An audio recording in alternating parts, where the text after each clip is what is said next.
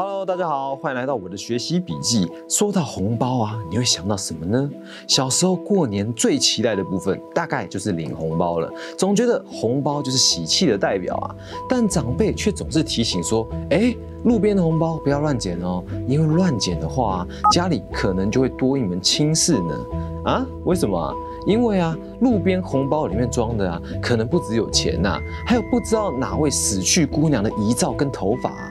如果乱捡的话，就等于跟鬼新娘谈亲事一样。今天啊，我们就来说一说，在台北市流传的一起捡了红包以后发生的诡异故事吧。让我们把时间拉回到几年前的七夕。这个故事的事主啊，他在台北自家的社区担任保全，看着出入大门的都是成双成对的情侣啊，心情只能够用不爽来形容。当时正逢鬼月，在台湾基于民间信仰，社区管委会都会要求上下班的保全向好兄弟拜拜，祈求社区一切平安。穿梭鬼月的时候啊。拜阴的会比较灵。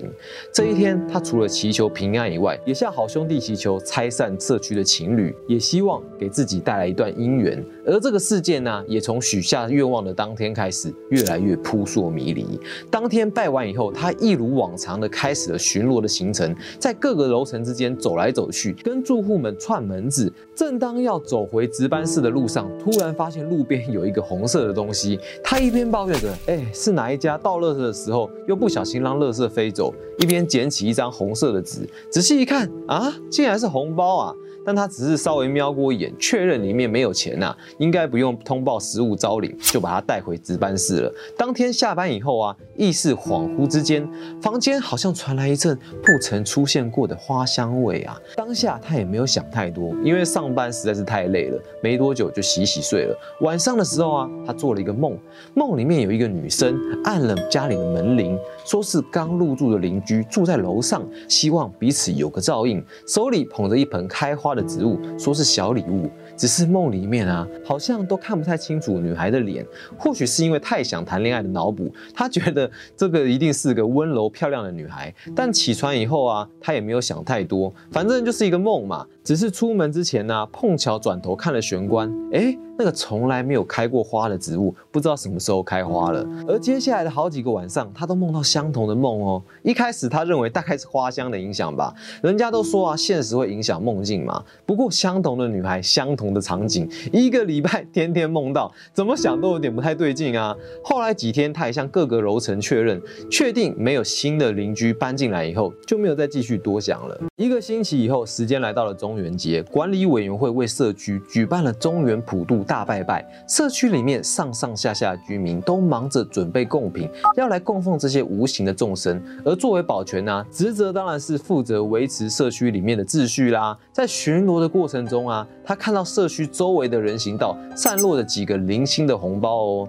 询问附近的居民后，得知这是这个社区某一户居民的女儿，去年因为感情不顺遂，跑到附近的山区自杀了。家属害怕女儿在世的心愿未了，想为女儿找到一个好丈夫，才将红红包留在人行道上。在传统习俗里面呢，传说冥婚是最能够超度鬼魂的办法，尤其是生前没有结婚又对美好爱情抱持憧憬的亡灵。虽然说这样可能会影响到住户啊，不过想到。家属对女儿满满的思念，也替女孩感到惋惜。他默默地为这个女孩祈祷，希望女孩能够好好放下，快快去转世投胎，甚至替女孩咒骂了负心汉几句。当下也没有再去指责住户了。始终秉持着无神论态度的他，在中原普渡活动结束以后，整理起现场时，顺手把红包捡了起来，带回管理室。毕竟维护环境，这是他的工作嘛。或许是因为普渡大活动忙了一整天，累积下来的劳累啊，随着时间越来越晚，在管理室里面精神也越来越恍惚。就在他意识朦胧之间，家里那熟悉的花香味又再次飘了进来。他瞬间惊醒，确认过四周，自己还是在办公室啊。想了想，嗯，是我太想回家。掉了吧的同时啊，突然感觉在身旁出现了一个人影。这管理室铁门特别吵，一推开就会发出巨大的磨损声。不可能在他打瞌睡的时候有人进来吧？而且他还完全没有发觉哦。这时，一个轻柔的女生在他耳边说：“你愿意娶我吗？”一听见这个声音啊，他马上转头，但管理室仍然是空无一人啊。接下来的几天，伴随着重复的梦境、幻觉跟场景，他的身体开始一下子发抖、冒汗，一下子发冷，抖个不停啊。越是抵抗，身体不舒服的程度就越严重哦。这时候他突然想起来，小时候阿妈都说啊，红包不要乱捡，捡起来的那瞬间就注定牵起姻缘了。他才突然想到啊啊！我捡到的红包都还放在管理室的抽屉啊，于是他决定将红包归还给社区的家属，向他们说声抱歉，自己擅自把这些心意给整理掉了，并决定跟家属再一次为过世的女孩祈福。还好啊，家属们都非常明理啊，放红包只是希望女孩能够遇到一个好人，能够好好离开，并没有想到这样会害到人。祈完福的当天呢，女孩依然来按他家的门铃哦。只是啊，这次两人可以对话了。女孩笑着说啊，自己也不是真的想结婚，只是对感情有点不甘心，对影响保全健康感到抱歉呐。但是很感谢保全先生这样的暖男，温暖的祈福让他在最后得到了安慰。最后两人在门口挥手道别，感觉得出来啊，女孩是真的离开了。隔天起床，她的身体异样，奇迹似的都通通恢复正常了。正当她踏进管理室，第一眼就瞥见了掉落在桌底下。的夹连带，近看呢，里面放了一张照片，好像是红包袋里面掉出来的。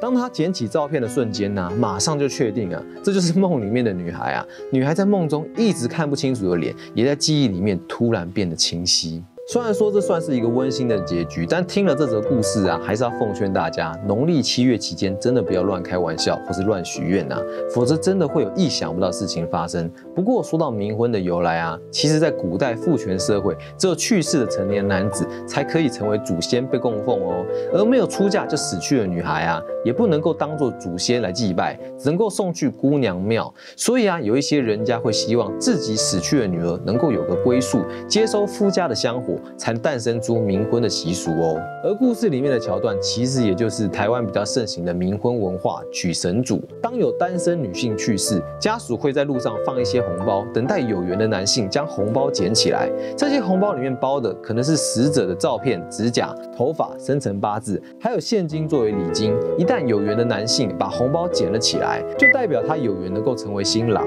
假如不愿意结婚呢，还有可能会遭到厄运缠身哦。这也就是为什么长长辈会叫小朋友不要乱捡路边的红包的原因。不过，其实冥婚也有不那么可怕的一面。传统文化里面的冥婚，因为男方满足了女方想要结婚的心愿，也算是给女方一个家。所以啊，通常冥婚的女子会在冥冥之中保佑男方哦。以前台湾甚至有人特别爱娶鬼妻呀，娶四个都不是问题，就为了有鬼妻的保佑，家里能够赚大钱，K 多。处，或是啊，有些家庭会替身体弱的儿子娶鬼妻。后来身体也会奇迹式的好转哦，反正也没有规定冥婚以后不能够再娶嘛，只是啊之后的妻子就必须称鬼妻为大老婆，这种人鬼关系啊其实也蛮特别的，只是啊就跟故事里面一样，娶鬼新娘也是要以对方意愿为优先，迎娶前也是必须先把杯问过这个丈夫他满不满意，如果人家不愿意嫁不想嫁，其实你也不能够逼他啦。